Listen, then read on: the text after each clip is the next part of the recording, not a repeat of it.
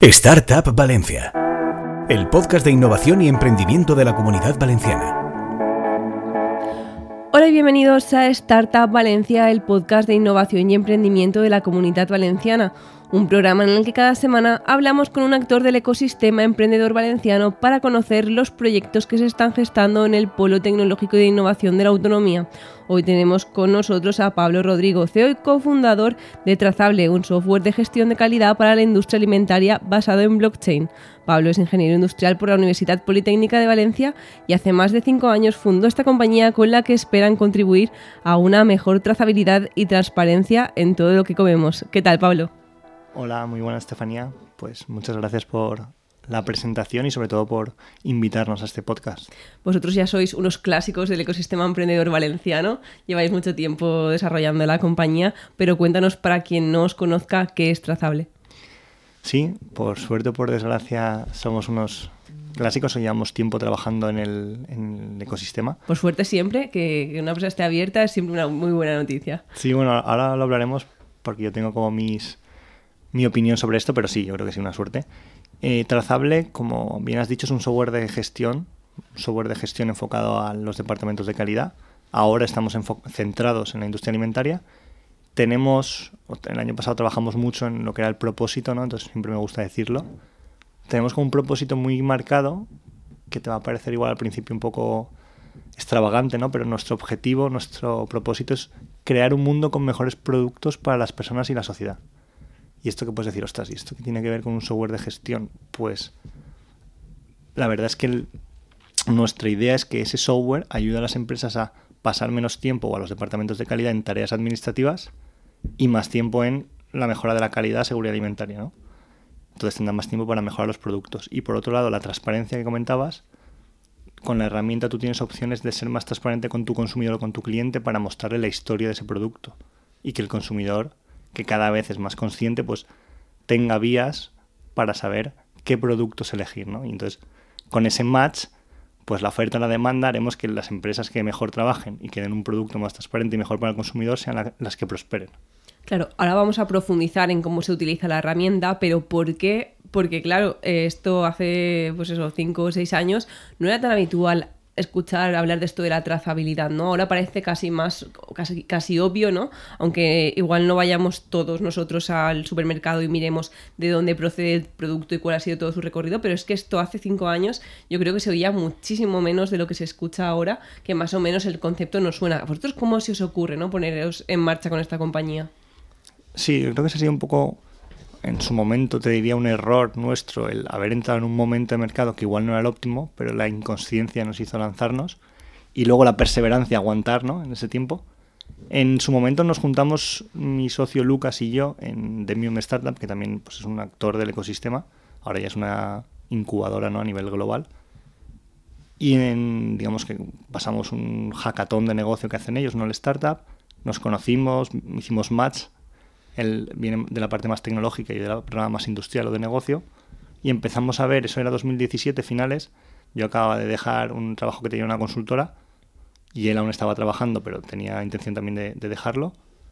Ver usos de negocio de, en su momento, la tecnología que creíamos que era una tecnología de futuro, que era blockchain, que en ese momento pues estaba incipiente, pero ya habían casos de uso a nivel empresas, y cómo darle una solución de negocio en el B2B. Eh, esto lo conté alguna vez también, pero empezamos enfocando trazable a la industria del lujo para detectar falsificaciones. De hecho, ahí está el, el, VMAsh, que ya tiene su solución, ¿no? En su grupo de Louis Vuitton, Moe, Chandon y, muchas empresas de, de, lujo. Y luego vimos que esto, pues en su momento nos quedaba grande, porque eran empresas muy grandes, con tiempos de decisiones largos, y nosotros queríamos iterar. Hablando, hablando, hablando con empresas, pues empezamos a pivotar hacia la industria alimentaria. Y ahí vimos que aparte de la falsificación, que era un problema, pero muy nicho, había un problema con la seguridad alimentaria, la trazabilidad y sobre todo el ser más transparente o el aportar un valor añadido. Claro. Eh, para que la gente le quede clara el concepto, sois una empresa que se dedica a registrar la trazabilidad alimentaria, pero ¿qué es la trazabilidad alimentaria y cómo funciona por dentro vuestro sistema? si te lo imaginas no como un puzzle, es más sencillo de ver en el sentido de que la trazabilidad al final es el conjunto de movimientos o, el ser capaz de rastrear el conjunto de movimientos, etapas o procesos por los que pasa un producto. Esto ahora mismo es un requisito legal, las empresas lo tienen, ¿no? Pero ¿qué es lo que les requiere la ley, por lo menos en Europa? Que tú conozcas quién te ha pasado la materia prima, qué has hecho con ella quién le has enviado un producto transformado o modificado. ¿Qué pasa? Que en una cadena de suministro pueden aparecer 20 empresas, por ejemplo. Es muy normal y de diferentes países. Entonces, cada empresa es una pieza de un puzzle para, en el que para tú tener esa trazabilidad completa tienes que conectarlas todas. Y ahí se pierde mucho tiempo. ¿vale? Igual tú en tu empresa lo tienes en una hora o en 10 minutos, pero si quieres en la de toda la cadena, pues pueden pasar días o semanas. Si hay un problema, si tú te estás tomando un bote de tomate frito que está contaminado, igual el problema es de el agricultor o del de las especias. Entonces, tener en un registro único toda esa historia del producto es un poco la solución que propusimos en el 2017, que tenemos ahora, pero que ha ido evolucionando hacia un software de gestión 360 con el que además la empresa pues, puede gestionar la documentación, puede gestionar los autocontroles de calidad, o sea, una serie de funcionalidades que hacen que el departamento de calidad pueda llevar de una manera más eficiente todo su día a día. Claro, ¿cómo ha evolucionado también vuestro modelo de negocio? Porque al principio es verdad que hacíais como mucho proyecto concreto, pero no sé si ha evolucionado más a un modelo SaaS eh, o trabajáis con clientes específicos. Pues empezamos con proyectos piloto, sobre todo para validar, porque al final, al principio, pues tienes un PowerPoint, una idea, pero no tienes la tecnología o el, o el, producto, ¿no? 100% acabado. Y ahora hemos ido evolucionando hacia un SaaS. De hecho, el SaaS, pues como tal, lo lanzamos el, el año pasado y pues la funcionalidad es como cualquier, cualquier SaaS, ¿no? Tienes una mensualidad o una anualidad por las empresas y depende de las funcionalidades que ellos tengan, puede estar más enfocado a empresas pequeñas que solo quieran un sistema de trazabilidad básico para ellas, o empresas que ya quieran conectar eslabones, o empresas, que quieran digitalizar por completo sus departamentos de calidad. Y ahí pues tienen una serie de un precio mensual o anual que va desde los 49 euros al mes, o sea que no es algo inaccesible y luego pues se puede ir hasta eh, decenas de miles de euros al mes. ¿Qué tipo de empresas eh, os utilizan? ¿no? Porque yo, por ejemplo, me imagino que las empresas que nacen ahora, ¿no? que el otro día estaba en una charla y decían, ahora o naces sostenible o, no, o no nazcas, ¿no? por ejemplo. No sé si hay compañías más pequeñas que ya quieren tener registrado toda su trazabilidad, pues en este caso de alimentación, eh, y que os utilizan, o empresas más grandes, ¿qué tipo de clientes tenéis? Aquí em, nosotros empezamos enfocando a las empresas grandes, porque eran las que en su momento, 2018 te hablo, pues más fácil nos abrían la puerta porque estaban empezando a abrazar la parte tecnológica o el blockchain era como un reclamo, ¿no? Luego vimos que a eso habría que darle un, obviamente un retorno de la inversión y un valor al negocio. Y a día de hoy nos estamos enfocando más a pymes. ¿Por qué? Pues porque normalmente las empresas, eh, la industria alimentaria, obviamente tienen la trazabilidad es un requisito legal y las empresas más grandes ya suelen tener sistemas digitales. Que esto no quiere decir que sean eficientes, porque tienen muchos sistemas para hacer, o sea, necesitan muchos sistemas para hacer una función. Pues ahora mismo el director de calidad pues puede trabajar con Excel, Word, el mail, el RP, el teléfono para los proveedores, hojas de papel en planta.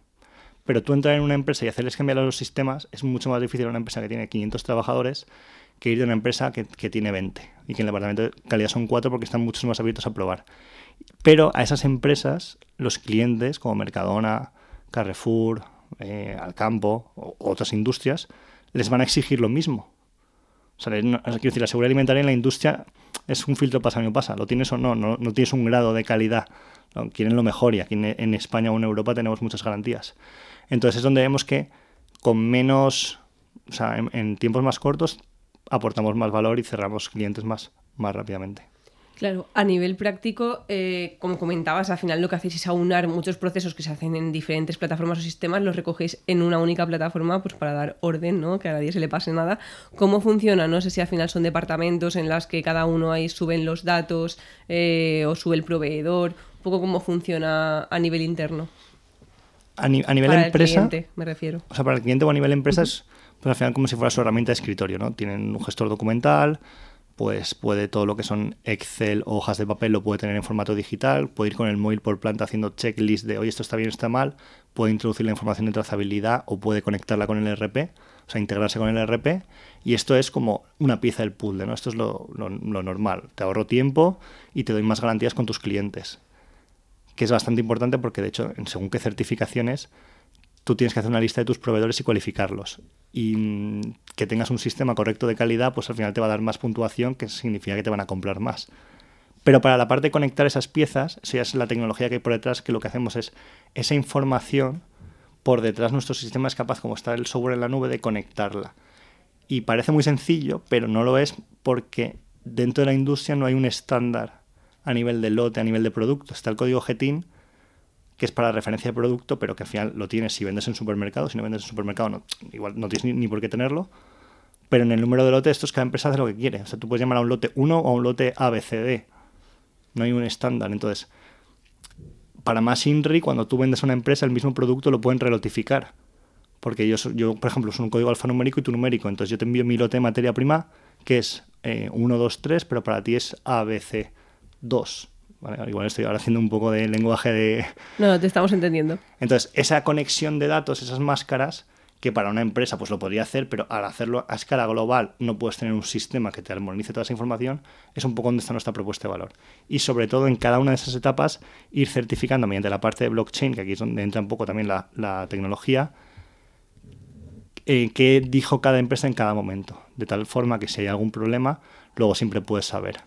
Ejemplos, oye, pues yo te estoy mandando este aceite y yo te estoy diciendo que esto es aceite de oliva origen extra, ¿no? Entonces, tú que eres un distribuidor, pues igual lo empaquetas en, envases más pequeños y lo, y lo vendes. Y obviamente a tu cliente le vas a decir que es aceite de oliva virgen extra, ¿no? Con estas cualidades.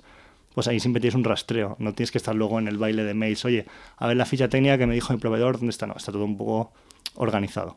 Claro. Eh, eso iba a decir, qué papel juega el blockchain, ¿no? Porque comentabas que cuando comentasteis ese, ese era uno de los reclamos para vuestros eh, clientes. ¿Qué, valor ocupa en vuestro sistema?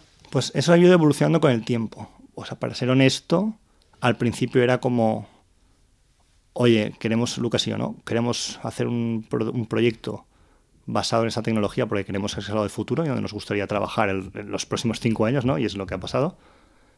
Entonces, al principio nos venía muy bien porque era un abridor de puertas para, para validar con la industria. O sea, al final era como un reclamo, como ahora mismo, pues, ChatGPT, ¿no? Lo comentas ahora y te interesa porque lo has oído y quieres más información, aunque sea. Yo voy a escuchar a, Pablo, ¿no? Que me lo cuente y luego le voy a decir que no, pero por lo menos que me cuente historias. Y eso me ayuda a mí mucho a, a hablar con las empresas y a entender problemáticas.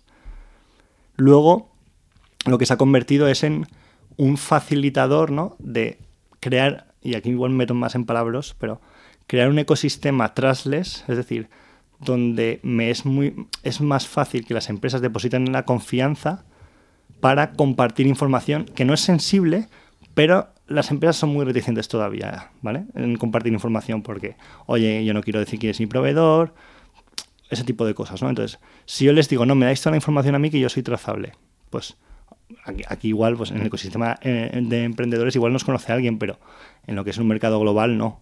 Y ahí estamos con players como IBM compitiendo por algunos clientes. Entonces, el hecho de decir, no, es que vais a trabajar todas juntas y vais a generar un, un, registro digital que estará en la cadena de bloques con estas condiciones y al final todo esto es funciona así, ¿no? Pues al final genera esa tranquilidad, ¿no? Y ahora estamos explorando, desde el año pasado que lanzamos nuestro, nuestro token, la parte de blockchain también como modelo de negocio o como iteración de un modelo de negocio o revolucionar una forma de generar beneficios a través también de la, de la parte de blockchain, que es algo que en, igual en otros sectores está más claro, pero en este que es un sector muy industrial, donde no todas las empresas tienen por qué tener conocimientos, eh, yo creo que si, nos, si, si, si, funciona como lo tenemos en mente, puede ser algo también muy, muy revolucionario que podamos estar hablando de aquí a un año o, o dos años de cómo generar un nuevo modelo de negocio gracias a esta economía descentralizada. ¿Pero te refieres a modelos de negocio concretos para cada compañía, o, o sea, con esta parte de descentralización, o te refieres a, o sea, a, lo que ya hace trazable, o a generar modelos de negocio para las diferentes industrias? No es que sea generar, pero que sea una otra vía de ingresos para nosotros, o sea, para la empresa. Y que además sea una, una propuesta de valor única que demos y que nos permita diferenciarnos de la competencia. Ejemplo, o sea, ahora tenemos nuestro SaaS, ¿no? Nuestro SaaS se paga en euros y tenemos pues una, una pasarela de pago y cualquier empresa se conecta y paga. Vale, está, está perfecto. Nosotros también tenemos una serie de productos que hemos lanzado que son, digamos, utilidades de trazable, ¿no? Que al final son como versiones light de algunas funcionalidades, por ejemplo, de la parte del código QR para que el consumidor vea la historia, hemos hecho una, versión un poco más simple, que no tienes trazabilidad de lote, pero tienes trazabilidad de producto para crear un storytelling. no quiero profundizar tampoco mucho. Que esto funciona de manera gratuita para las empresas. Pero realmente no es gratuita porque tienen que tener tokens de trazable. Entonces, esto es algo que lanzamos. Entonces, nosotros ya nos desentendemos porque eso está vivo en la, en la blockchain. ¿no? Cualquier empresa que compre o tenga y conecte con su, con su wallet lo puede usar. ¿Qué pasa? Que hay soluciones de negocio que compiten con esta. Por ejemplo, ahora para el sector del vino va a ser obligado a generar un. añadir la información nutricional en el vino que ahora no está, por ley. O sea, las empresas tienen que hacerlo sí o sí. Y las empresas del vino están trabajando para que eso pueda ser digital a través de un QR. ¿vale? Pues pueden usar esa, ese producto que es Origin, gratis. Claro, hay soluciones que son de pago, obviamente, en el mercado. ¿Y por qué esto? O sea, y, dirás, ¿esto qué sentido tiene para vosotros si al final no estáis ganando dinero? Realmente nosotros cuando hicimos el, lanzamiento de tokens, los tokens son limitados, ¿no? Entonces hay una cantidad X que tenemos nosotros y los que compraron nos apoyaron en esa, en esa initial coin offering. Contra más empresas compren, pues al final menos tokens están disponibles y cogerá valor porque sea un elemento que, las empresas necesiten y que la, que, la comunidad quiera, ¿no? que apoye este, este propósito de trazable. Y nosotros al tener en autocartera podremos también financiarnos por esa vía al, vender tokens a las empresas o a, la comunidad que quiera conseguir eh, tokens de, trazable. Entonces estamos dando una solución gratuita, pero que realmente es una vía, puede ser una vía de ingresos potente para nosotros, que otras empresas no pueden competir porque no tienen ese, ese canal. Claro, eso te iba a preguntar, aprovechando lo que comentabas del vino, ¿cómo repercute al final de cara al consumidor vuestra tecnología, por lo que decías, eh, de poder acceder, por ejemplo, en el caso del vino, ¿no? Pues a eh, los valores nutricionales, pero no sé si ya cada vez más los consumidores demandan en ya en tienda, ¿no? En el supermercado, en la cadena, el tener ese acceso a, la información de saber, no, no, yo quiero saber, y más con todas las polémicas que se generan con, por ejemplo, la fruta, ¿no? Las naranjas vienen de Sudáfrica, son de España, eh, no sé si cada vez es más necesario, ya no por ley, que ahora entraremos en qué normativas igual impulsan más vuestra tecnología, sino ya a nivel de consumidor. Pues a nivel de consumidor, yo ahí tengo como dos informaciones, ¿no? Uno es los estudios de mercado y tendencias, que ahí todo apunta que sí, pero hablando con los supermercados, ahí no, no tienen tanto, en España por lo menos, no tienen tanta visión de que esto sea una realidad ya de, de, ya. Es decir, hay gente que lo busca, sí. Yuka, por ejemplo, la aplicación para saber si esto es más saludable o menos, pues desde que entró en España, eso sería 18, 19, 2018, 2019, pues fue un boom. Lo que pasa es que parece como que se ha quedado en un nicho de la población. Pero esto va a ir hacia arriba, o tiene toda la pinta, porque cada vez, ahora con la, la, la dimensión de la sostenibilidad, no solo con el origen, lo que decías, las naranjas si vienen de aquí o no, pero cada vez como consumidores, pues al final ya no nos importa solo como en su momento que sea más caro o más barato o que el producto sea rojo o, verde.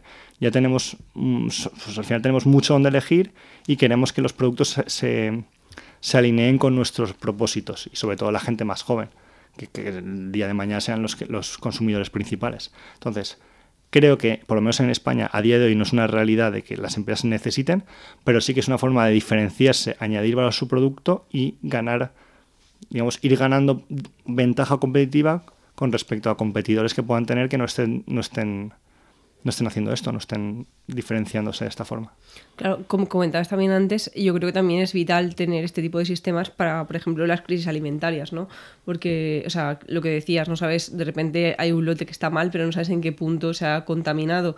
Eh, no sé si también por esa vía eh, notáis que los clientes cada vez se preocupan más, bueno, los, o sea, las compañías me refiero, y como te decía, ¿qué normativas van a entrar? No sé si van a entrar alguna en vigor que aún vaya a impulsar más vuestra tecnología. Sí, o sea, es un poco al final, más allá de por la parte de transparencia, las empresas lo usan porque dentro del área de calidad les ahorra tiempo y les da más confianza. O sea, cuando hay una alerta alimentaria, no quieres no fiarte de tu información y muchas veces pasa, no, está todo en papel y justo ese día que había que apuntar esto, esta persona no estaba. Entonces, ahí se te cae el mundo y tienes al gerente al teléfono gritándote. Quieres la información ya. Eso es como la alarma, tú no quieres que suene, pero quieres saber que la tienes y que si suena, o sea, que si pasa algo va a sonar. Y respecto a la normativa, pues vienen, vienen, vienen curvas, ¿no? Como digo yo, tenemos el PERTE agroalimentario, que ya ha salido a la convocatoria. El PERTE agroalimentario obliga a las empresas que lo soliciten a invertir en un proyecto primario de trazabilidad, de digitalización de trazabilidad. O sea, esto va a ser, creo que son 1.800 millones de Europa para empresas de aquí de España y eso es una obligatoriedad. Y recomiendan el uso de blockchain. O sea que dentro de un año podemos estar hablando de que esto sea la norma en la industria. Por otro lado tenemos el, Green Deal, que el Green Deal ya habla de dar más transparencia de los productos y no solo del origen, sino del proceso y de la parte sostenible. Y eso es a nivel europeo. Y luego tenemos aquí también la normativa, no sé si es normativa el Real Decreto de Envases y Embalajes, donde ya se está empezando a fomentar la digitalización de la trazabilidad del plástico porque ahora se ha entrado en vigor el impuesto al plástico y entonces toda la parte de plásticos vírgenes o reciclados va a haber que tener mucho mayor control y se va a tener que compartir esta información.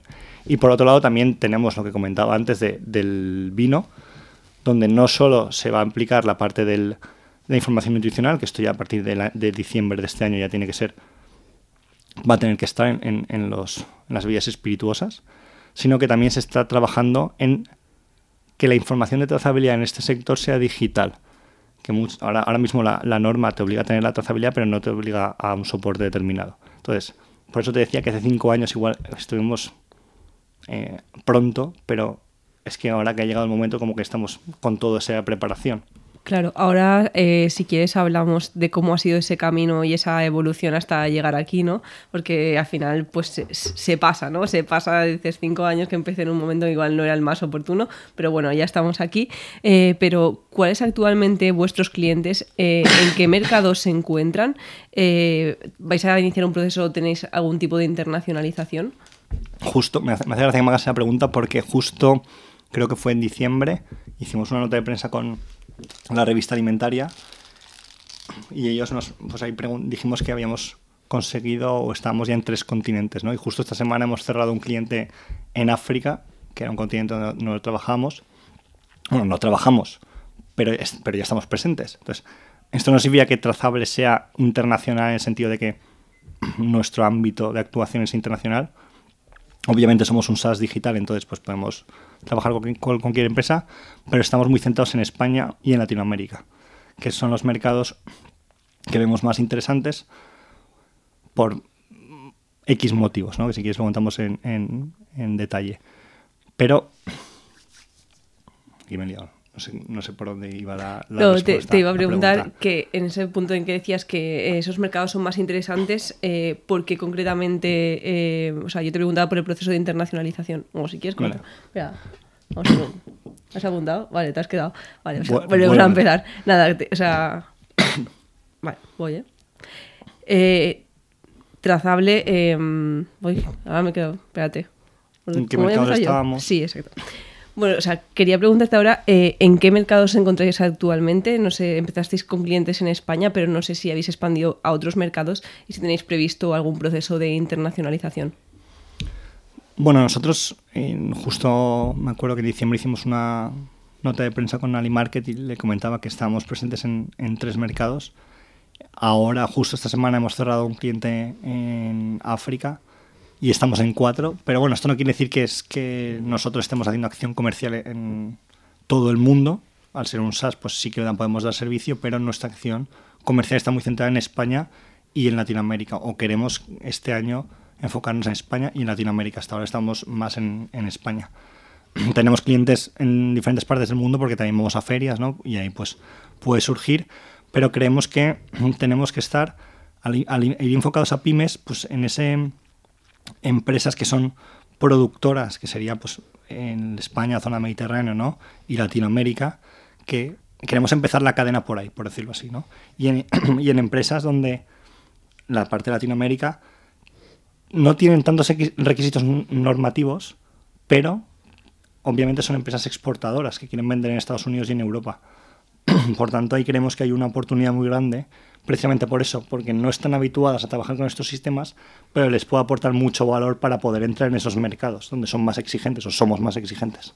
Claro, eso iba a decir, eh, no sé si en Estados Unidos, en Europa es evidente que sí, porque al final prácticamente todos estamos regidos por la misma normativa de las directivas, pero en Estados Unidos eh, se requiere ese, ese, conocimiento de la trazabilidad de los productos para llegar a esos mercados, o hay algún mercado aparte del europeo, que ya sabemos que se va a poner exigente con esto, eh, que, mm, que, requiera ¿no? de, de mucha información para poder vender allí y, pues eso, aumentar al final las ventas porque los clientes lo requieran o porque la normativa del continente o del país lo requiera?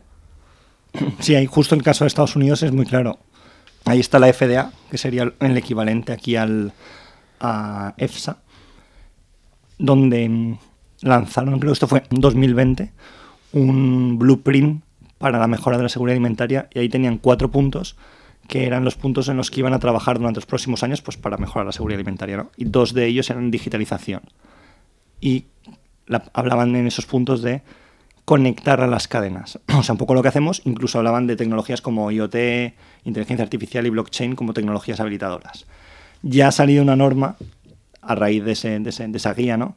donde, las donde tendrán que obligatoriamente las empresas que más probabilidades ¿no? que más estén envueltas en alertas alimentarias, no las empresas, sino los productos, no más susceptibles de tener una trazabilidad digital y a lo largo de la cadena. Entonces, son mercados en los que ya están muy metidos, pero sí que vemos que nosotros desde aquí, desde España, lo hemos, o sea, hemos hecho acciones, de hecho, eh, hemos ido, o vamos, ¿no? Y con Startup Valencia iremos a una misión que hay dentro de poco a, a Miami, es un mercado muy, muy importante para nosotros, pero queremos tener más músculo a nivel de bases de empresas que sean proveedoras ya de, los clientes que podamos tener, es decir, ir con, oye, es que ya tenemos a tus proveedores antes de entrar ahí y sobre todo también capital, ¿no? Ahora tenemos financiación y, estamos tranquilos, pero el, digamos, intentar abrir un mercado como los Estados Unidos no es, oye, ahora en vez de llamar a empresas de España llamamos a Estados Unidos. O sea, podríamos hacerlo así, pero no es, no es la estrategia que tenemos marcada. Ahora entramos en esa parte de financiación, pero en competencia eh, hay mucha competencia. O sea, al final competencia es todo. Competencia es el papel, competencia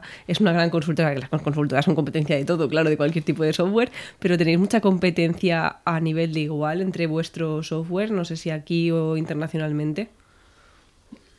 Y es que, como dices, mi mayor competidor es ahora mismo el Excel o la hoja, no la hoja el Excel es maligno, ¿eh? el, Excel, el Excel es competidor de todo, o sea, en la vida. Claro, porque no cuesta nada, ¿no? Y además hay empresas que lo ven como que están digitalizados, porque lo tienen en el Excel, que está en el ordenador. Entonces, ahora mismo ese es mi mayor competidor y todas las empresas que, como nosotros, estamos trabajando en tener un software de gestión de, de calidad o, trazabilidad blockchain del campo a la mesa, ¿no? Que son otras palabras con las que pues empresas como IBM Food Trust y otros competidores, ¿no? En Francia puede estar Connecting Food, que también tiene cierta relevancia, se posicionan. Al final lo que estamos haciendo es crear una tarta que ahora es muy pequeña, pero evangelizar a empresas. Entonces, a nosotros nos gusta, de hecho, estar muy presentes y hablar con, y hablar con empresas que tenemos como el mismo propósito, pero no lo vemos ahora mismo como un mercado eh, saturado ni mucho menos, sino que es un mercado en el que ahora mismo hay pocas barreras de entrada y lo que hay que hacer es evangelizar y que el trabajo de todos ayude a generar esa cultura Claro, ahora entramos en la parte de financiación, pero ¿cómo habéis vivido estos eh, cinco años de camino ¿no? hasta llegar aquí? No sé si ha habido momentos en los que habéis dicho, mira, vamos a dejar esto porque yo creo que ya hasta aquí ha llegado, o ha sido en plan, vamos a continuar porque llegará nuestro momento. No sé un poco cómo lo habéis vivido. Pues así que ha habido momentos, de hecho, pues hemos pasado un confinamiento, ¿no? La pandemia, eh, pensábamos que eso era el peor momento y luego llega la guerra o digamos el conflicto ¿no? de Rusia y Ucrania, que para la industria alimentaria eso ha sido un caos.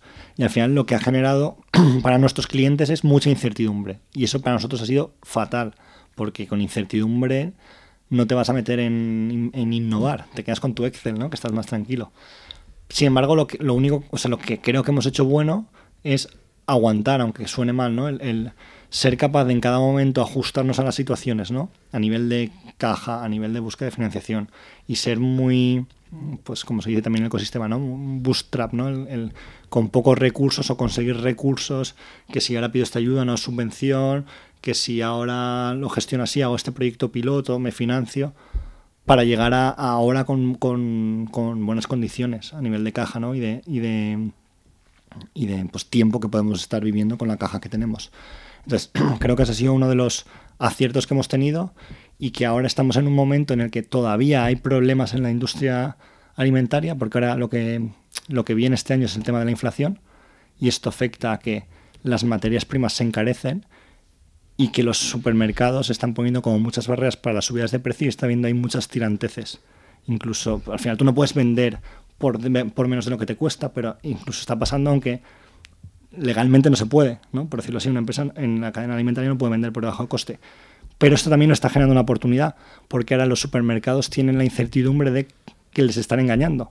Porque cuando pasa esto en entornos de inflación, la picaresca ¿no? que, podemos decir aquí española es pues yo te doy gato por liebre. Entiéndeme, aquí hay mucha... Sí, sí. No hay problemas en la industria alimentaria, pero son cosas que, que han pasado y que pueden pasar en estos entornos. Entonces, el tú como empresa que haces bien las cosas, dar una herramienta que aporte más garantías y cuando yo te digo aceite de oliva virgen extra, te lo estoy diciendo porque aquí te lo certifico y soy transparente, en este entorno que vamos a vivir ahora te va a dar una ventaja competitiva, porque ahora las empresas tienen esta mosca detrás de la oreja, ¿no? De, oye, hay inflación, cuidado aquí que me están poniendo como en los productos. Claro, de quiero tener toda la información para saber que al final el coste era el coste y no es un coste que me has hinchado por la, también la situación, ¿no?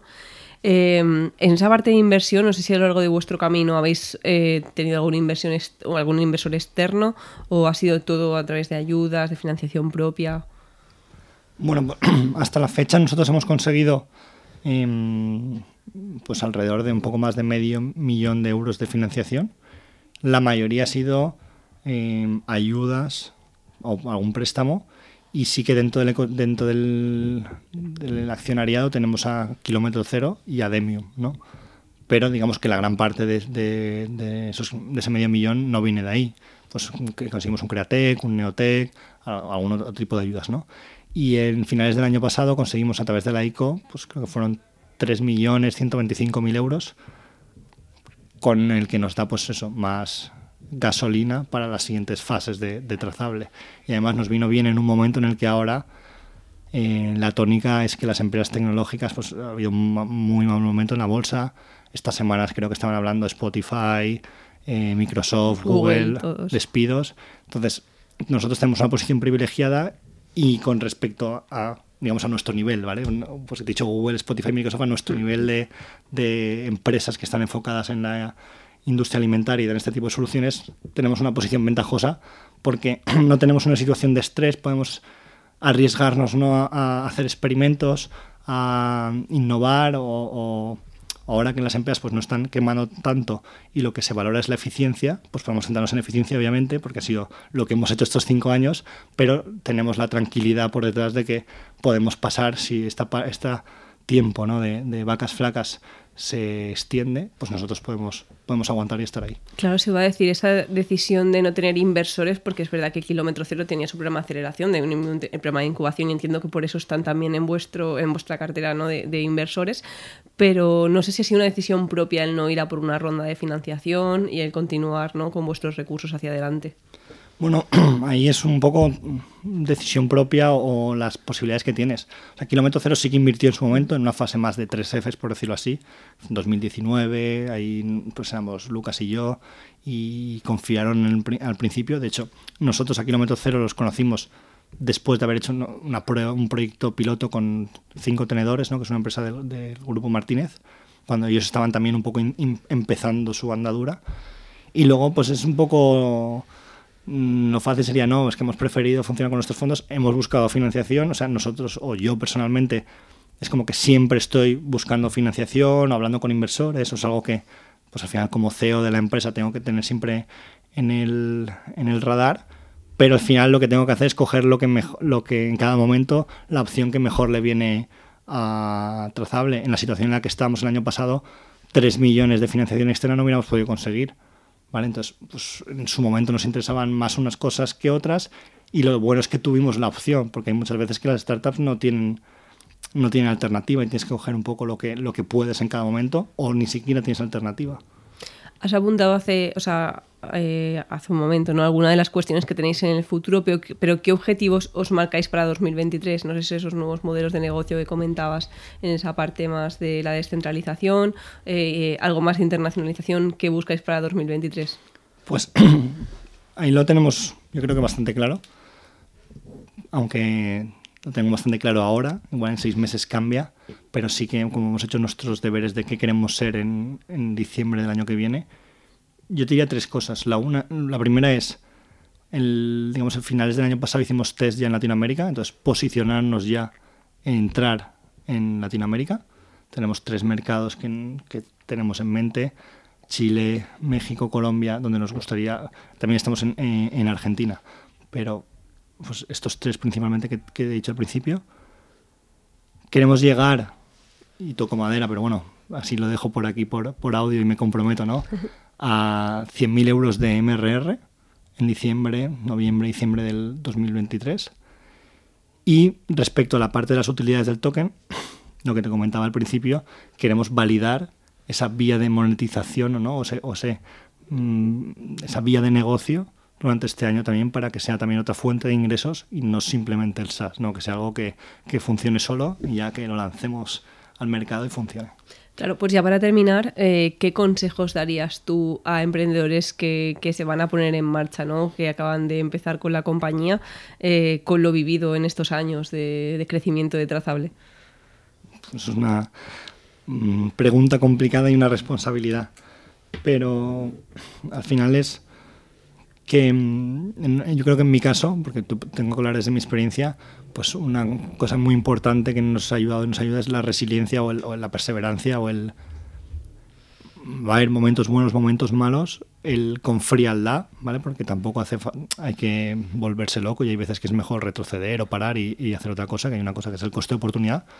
Pero si crees en lo que estás haciendo, si tienes indicios de que tiene sentido, que, que sigas hacia adelante, ¿no? Que en los moment, momentos malos van a haber. Si tienes a alguien al lado un socio, pues que os apoyéis, que eso viene muy bien, porque si es una persona sola, pues tiene sus ventajas, pero en estos momentos pues estás más, más solo. Y que en todo lo que sea estar dentro del ecosistema, pues escuchar los podcasts, leer, hablar con gente. No todo es estar en el día a día.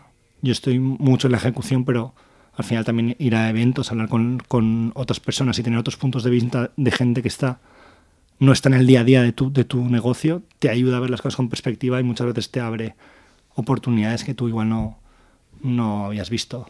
Porque seguro que a alguien le ha pasado lo que a ti te está pasando ahora, ¿no? Y al final puedes recoger ahí el, el feedback. Que esto es un ecosistema además en el que es, la gente tiende la mano.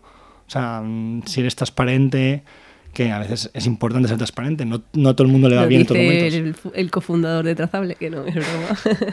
No, pero es, es importante, de hecho es uno de nuestros valores y al final no en todos los momentos nos va bien o estamos bien. O sea, nos, yo no considero que ahora mismo, o sea, que hemos hecho muchos errores y seguimos haciendo errores y no considero todavía que Trazable sea una historia de éxito para nada. Pero por eso salir con humildad, hablar con la gente y el, y el pedir ayuda al final la gente ha pasado, hay muchas personas que han pasado por esos momentos ya y que te pueden, te pueden ayudar y al final lo que consiste es en equivocarte rápido, ¿no? Lo más rápido posible para, para dar con la solución. Genial, pues nada, aquí se nos ha acabado el tiempo. Eh, yo creo que el contexto, ¿no? Al final el marco normativo es más que idóneo para que escuchemos muchísimo hablar de vosotros en eh, los próximos meses y en el próximo año. Así que nada, muchísimas gracias Pablo y esperamos que quien nos esté escuchando le haya resultado interesante e inspirador. Muchas gracias y os esperamos en el próximo episodio. Encuentra todos nuestros podcasts en nuestra web 999plazaradio.es o en tu plataforma preferida. 99.9 Plaza Radio, la voz de Valencia.